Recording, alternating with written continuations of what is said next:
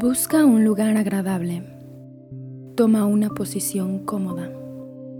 Respira profundamente. Relaja tu cuerpo.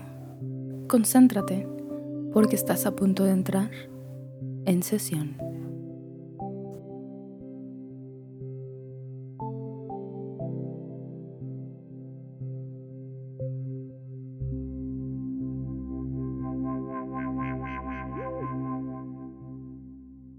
Advertencia. Recuerda que este programa es meramente informativo y busca dar a conocer temas relevantes en salud mental. A pesar de que se cuente con asesoramiento y conducción de un experto en el tema, esto no sustituye el hecho de asistir a recibir la atención adecuada y necesaria. Gracias. Buenos días, buenas tardes o buenas noches. Bienvenidos a un episodio más de En Sesión. Mi nombre es Lucía Hernández y estoy con Alejandro Sandoval. El día de hoy vamos a hablar de un tema que esperemos sea muy útil para los padres, sobre todo de chiquitines, que es algo muy común, los miedos infantiles. Entonces, antes de entrar en materia, espero que ya nos sigan en nuestro Facebook, que es en sesión PSIC de Psicología.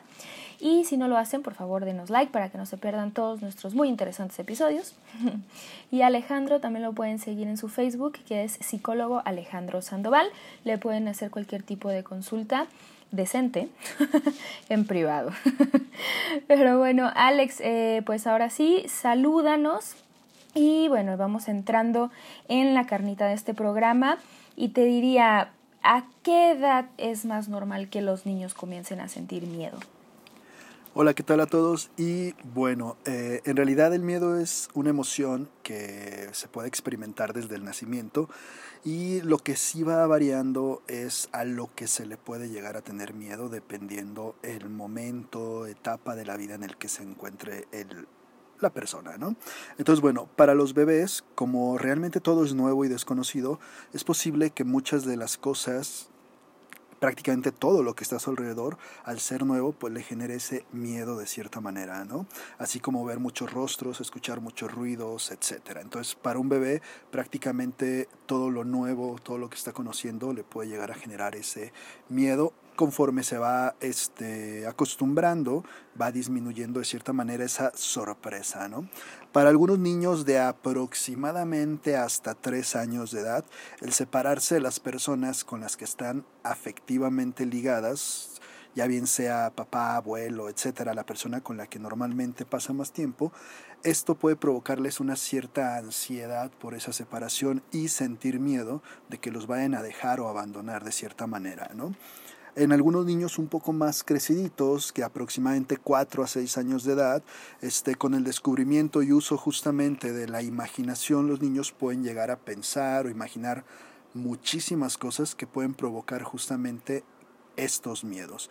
Por eso es que de pronto, bueno, aparecen las pesadillas o imaginan que el monstruo está escondido que debajo de la cama, que en algún lugar de la casa, y entonces, bueno, es lo que llega a provocar estos miedos de cierta manera, ¿no?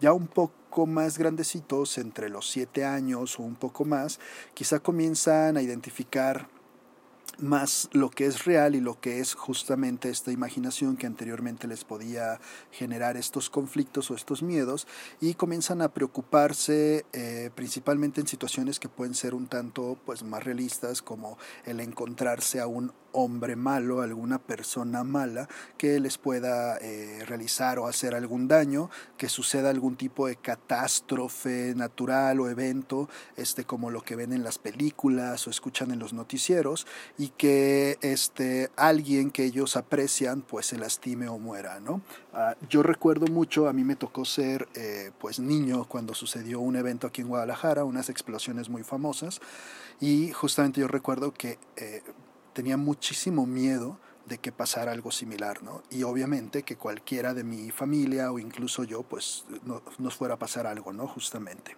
Entonces, bueno, en esta edad eh, también se puede generar un poco de eh, miedo o ansiedad por todas las responsabilidades que comienzan a tener por esta edad escolar, ¿no? El tener ciertas responsabilidades, tareas, el aprender ciertas cosas o incluso por la convivencia de, de este nuevo grupo de personas, ¿no? El grupo escolar. Y bueno, ya en la pubertad, Las cuestiones se enfocan principalmente a situaciones de corte más social como el aspecto físico, el encajar en algún grupo y sentirse aceptado por parte de ese grupo y de igual manera, bueno, se considera la carga escolar va aumentando conforme, bueno, son los últimos grados de la primaria, comienzan a la secundaria donde, bueno, la, enseñanza es un poco más distinta, más rígida probablemente y comienza a generar mayor incertidumbre justamente pues el, eventos como proyectos, exámenes, etcétera. Y de cierta manera también el cero no admitidos en algún tipo de escuela eh, particular que ellos deseen, ¿no? ya bien sea una preparatoria, estudiar algún tipo de cosa, etc. Entonces, como podemos ver, realmente el miedo es algo que constantemente vamos a tener presentes, pero va a depender la etapa, qué es lo que va a provocar ese miedo. Y que además como adulto también lo sigues cargando. Sí, definitivamente.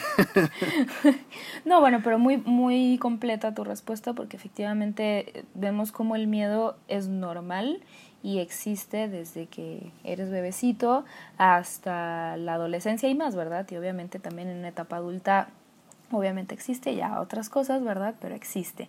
Pero por ejemplo, en el caso ahora sí que como una mamá o un papá preguntaría cuánto tiempo es normal que mi hijo le tenga miedo a algo, ¿no? Un par de semanas, de días, de meses, de años. Ok, para la mayoría de los niños no debería ser gran problema afrontar sus miedos, especialmente si tienen la ayuda y el apoyo de sus padres. A medida que van creciendo, lo más probable es que vayan superando los miedos conforme van pasando esas etapas, ¿no? Sin embargo, habrá algunos niños que sí les cueste más eh, trabajo, por así decirlo, vencer estos miedos, y especialmente si comenzamos a ver que son muy intensos o que impiden que nuestro niño lleve una vida lo más común, normal o que haga ciertas actividades, entonces quizá aquí podríamos estar identificando que hay algo más. Recordemos que en los niños muchos de los síntomas o características de algún tipo de situación como ansiedad, depresión, no necesariamente se presentan igual que en los adultos. Entonces, probablemente si nosotros identificamos que estos miedos ah, imposibilitan o limitan a nuestro niño, podríamos estar viéndolo como síntoma de algo más grande, ¿no? ¿Qué cosas podríamos identificar en nuestros niños como para decir, bueno, esto podría ser síntoma de alguna situación que le genera ansiedad? Bueno, si esos miedos justamente son muy intensos o van o, o, siguen más allá de esta edad habitual a la que normalmente le deberían de tener miedo. ¿no? O sea, un niño de secundaria que aún tiene miedo de que el monstruo esté abajo de su cama, bueno, es algo que ya sale de ese patrón y habría algo que nos indica que existe otra cosa y no solamente ese miedo literal, ¿no? Este, que nuestro hijo esté constantemente muy angustiado, que tenga muchísimas rabietas o berrinches, que sea muy enojono, que se moleste por muchas cosas y que obviamente no sea la adolescencia, no, no sea la pubertad. Este, si estas situaciones obviamente se interponen para que nuestro niño pueda ir a la escuela, dormir solo, estar separado de los padres o hacer alguna actividad que no debería de costarle trabajo por la edad que tiene, o si provoca síntomas físicos como dolores en el estómago, dolor de cabeza, que constantemente esté como agitado, que no pueda dormir adecuadamente, o si lo vemos de pronto como que se agita mucho, se marea o tiene náuseas, bueno, todo esto son síntomas de ansiedad de nuestros niños que puede estarse reflejando a través de esos miedos. Ok, pero entonces ahora lo importante sería cómo puedo ayudar a mi hijo, ¿no? Que, para que afronte el miedo que siente.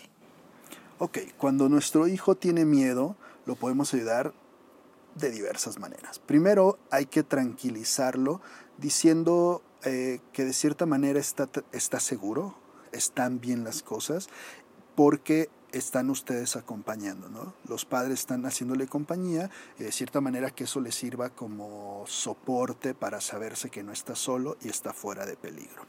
Ah, a medida de que nuestro niño va creciendo en diferentes etapas, hay que estar constantemente hablando con él, escuchándolo y saber conocer de cierta manera, bueno, de qué manera expresa sus emociones, qué sentimientos son los que está experimentando en ese momento y ayudar justamente a que el niño se anime a experimentar o hacer cosas eh, nuevas que podrían generarle cierta incertidumbre o miedo como hablar con personas, pedir cosas, asistir a algún lugar, hacer X actividad, ¿no?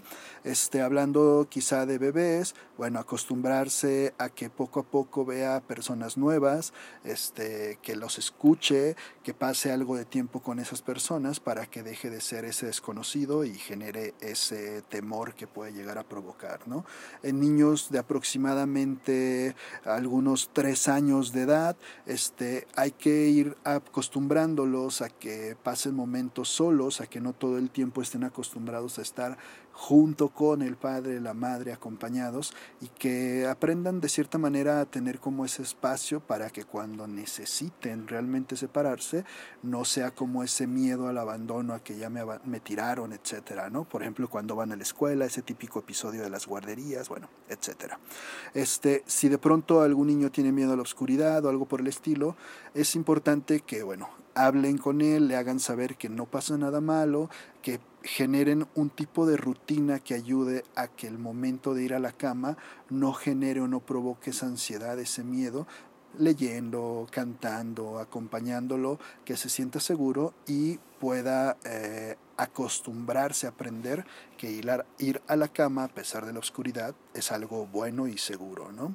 Este, hay que ayudar a que si nuestros hijos tienen X miedo, bueno, los vayan afrontando poco a poco, recordar que tampoco se trata de inundarlos, de aventarlos a, que lo, experimenten al máximo, sino más bien que vayan comprendiendo dentro de sus eh, límites, pues qué es lo que está pasando y por qué no deberían de tener ese miedo, ¿no? Que aprendan a sentirse seguros, que es que no quiero que haya algo abajo de mi cama, bueno, vamos los dos a revisar, mira si te fijas no hay nada, la, la, la, y poco a poco para que el niño vaya pues superando razonando sobre ese miedo y superándolo, ¿no? Este, tratar de limitar cosas. Hay muchos niños que de pronto imágenes, este, audios, películas, etcétera, provocan ese tipo de miedos. Bueno, limitar ese tipo de cosas también nos van a ayudar a evitar que tenga motivos por los cuales pues sugestionarse y tener algún tipo de pesadillas, etcétera. Y bueno, eh, ya hablando quizá en una etapa más adolescente, eh, irlos ayudando a la manera en la que puedan procesar o eh, enfrentar los retos escolares, los retos sociales, la importancia de el autoconocimiento, la autoestima y la seguridad en uno mismo para no justamente estar sufriendo por esas situaciones de aceptación típicas de la adolescencia, que bueno, sabemos que quizá no las vamos a evitar, pero ayudar a que sean situaciones menos complejas de lo que podrían llegar a ser. Y muy importante el papel que mencionas de los padres. Ahora sí que en todo el tiempo con los hijos, ya sea si están pequeños o más grandes, pero la comunicación, el no despreciar, ahora sí que el miedo de, del niño, la niña, al contrario, hacerlos sentir pues que todo es mm, que todo tiene una razón, ¿no? Entonces, eh, definitivamente el papel de los padres es importante. Pero te preguntaría, ¿el miedo que siente mi hijo o mi hija forzosamente significa algo? Uh, no, bueno, los miedos infantiles, o sea, los miedos que pueden llegar a sentir los niños en diferentes etapas, es una emoción que surge con un propósito, ¿sí? Digo, ahorita quiero hacer un comentario específico de eso, pero bueno, uh, el propósito de esta emoción es literalmente preservar el niño, o sea, que sobreviva de cierta manera, ¿no? Estos miedos llegan a ser necesarios para la supervivencia, porque si el niño este, de pronto fuera tan confiado que con cualquier persona se, se, se iría, pues entonces fácilmente se iría con cualquier desconocido y se lo pudieran robar, hacer daño, ¿no? Si el niño no le teme a ciertos animales, pues fácilmente podría ponerse en situaciones muy riesgosas, ¿no? Si el niño no tuviera miedo a esta situación de la oscuridad, pues fácilmente se pondría en situaciones de riesgo, una calle oscura, una situación etcétera, ¿no? Entonces, de cierta manera, el miedo es una emoción que ayuda a que el niño, pues, evite situaciones que lo ponen en riesgo, ¿no? Al igual que de cierta manera esta respuesta de miedo que provoca cierta ansiedad es de una manera eh, adaptativa, nos va ayudando a que el niño identifique cuando hay una alarma de que algo no está bien pasa esta situación, entonces yo empiezo a dudar y digo, no, a ver, esto lo tengo que valorar más porque me está provocando esta respuesta de miedo, de rechazo, de que algo no se siente bien en mi cuerpo, ¿no? Si este miedo se vuelve ya de una manera ah, mucho más intenso, más frecuente, podríamos decir como ya algo patológico, ya algo que realmente es significativo, que genera un malestar, bueno, entonces ahí quizás sí deberíamos de consultar a algún experto para identificar qué es lo que está pasando, porque ya es una respuesta desadaptativa, fuera del rango de lo que nosotros esperaríamos, ¿no? Y entonces, bueno, ¿qué comentario quería hacer? Muchas veces nosotros aprendemos que existen emociones positivas y negativas. Y esto es un error, o sea, si hay una división de positivas y negativas, pero esto más que nada es por la respuesta que provocan. La felicidad es una respuesta positiva, digo, es una emoción positiva porque pues nos genera bienestar, nos hace sentir bien. Y el miedo es una emoción negativa porque, bueno, pues de cierta manera muchos no les gusta experimentar esta situación. Sin embargo, la realidad es que todas las emociones, todas las emociones son buenas para nosotros. ¿Por qué? Lo decíamos ahorita con el miedo. Si yo no tuviera miedo, cualquier situación de riesgo la haría sin, sin dudarlo y terminaría lastimándome o muriendo. Si yo no tuviera asco, comería cosas que me van a enfermar y me van a terminar lastimando o matando. ¿no? Entonces, estas emociones clasificadas como negativas, la realidad es que también son muy útiles para nosotros, pero a nadie nos gusta experimentarlas. Por eso es que las clasificamos de esta manera. Así que el miedo es algo bueno para nosotros, aunque no nos guste experimentarlo. Claro, pasó lo mismo pues en adultos, ¿no? Al final del día es como el, el, papel que juega el miedo, que pues en realidad no es tan negativo como lo creemos. Pero bueno, Alex, para cerrar, me gustaría preguntarte en qué momento se debería de considerar ya un, terapia, un terapeuta perdón, infantil. Ok, cuando justamente estos miedos sobrepasan ese límite normal y que no podemos avanzar fácilmente, donde el niño vemos que no se va adaptando, sino que comienza a recluirse o alejarse de ciertas cosas que cotidianamente debería de hacer, entonces es momento en el que pues, necesitamos buscar o... Eh, sí, literalmente buscar alguna situación clínica que nos pudiera ayudar, ¿no? Este, ¿Qué cosas eh, o qué alertas o qué señales podrían ser importantes de identificar? Bueno, si el miedo se ha prolongado por mucho tiempo y en lugar de disminuir va aumentando, si a pesar de eh, que nosotros vamos propiciando que las condiciones del lugar o de las situaciones sean eh, cómodas o ayuden a que se solucione, a pesar de eso el niño no muestra mejoría, entonces también esto es una señal, una banderita que nos avisa que hay un problema. Si el niño evita constantemente o hay una reacción desproporcionada ante cualquier estímulo relacionado con ese temor, el no querer ir a la escuela y exagerar, llorar, gritar, el tener miedo a, por ejemplo, el miedo a las agujas, ¿no? que muchas a las inyecciones y que también así griten, patalien, destrocen algo, bueno, eso es una reacción ya realmente muy exagerada este, el contrarrestar la ansiedad que le genera eh, un determinado objeto o situación este, cuando comienza a ser ritual, o sea, que el niño comience a, a hacer conductas que le ayuden a evitar la ansiedad, no sé, de pronto niños que ya comienzan a, es que me enfermo, es que tales cosas con tal de evitar la situación o a, o a, realizar algún tipo de conductas repetitivas con tal de evitar la situación, también aquí ya nos están dando ciertas señales, ¿no? Y bueno, si de pronto vemos que el niño tiene malestar eh, general o algunos malestares específicos muy significativos y que esto obviamente comienza a deteriorar ciertas áreas de, del niño, ¿no? La escuela, este, la, misma dinámica en la familia, las amistades, etcétera. Todas estas son señales de que es urgente, importante y necesario asistir a ayuda profesional. Ok, sí, muy buena pues muy completa tu respuesta. Y pues muchas gracias Alex, la verdad es de que el, el paso número uno para tener adultos sanos, pues es tener niños sanos. Sí. Entonces, pues un programa pues básico para todos aquellos que ya tienen la gran responsabilidad y honor de ser padres. Esperemos que hubiera sido de mucha utilidad y sobre todo pues que nunca desconfíen de sus chiquitines, eh, recordemos eh, ese mm, dicho, ¿no? Que a lo mejor suena muy vulgar de los niños y los borrachos siempre dicen la verdad.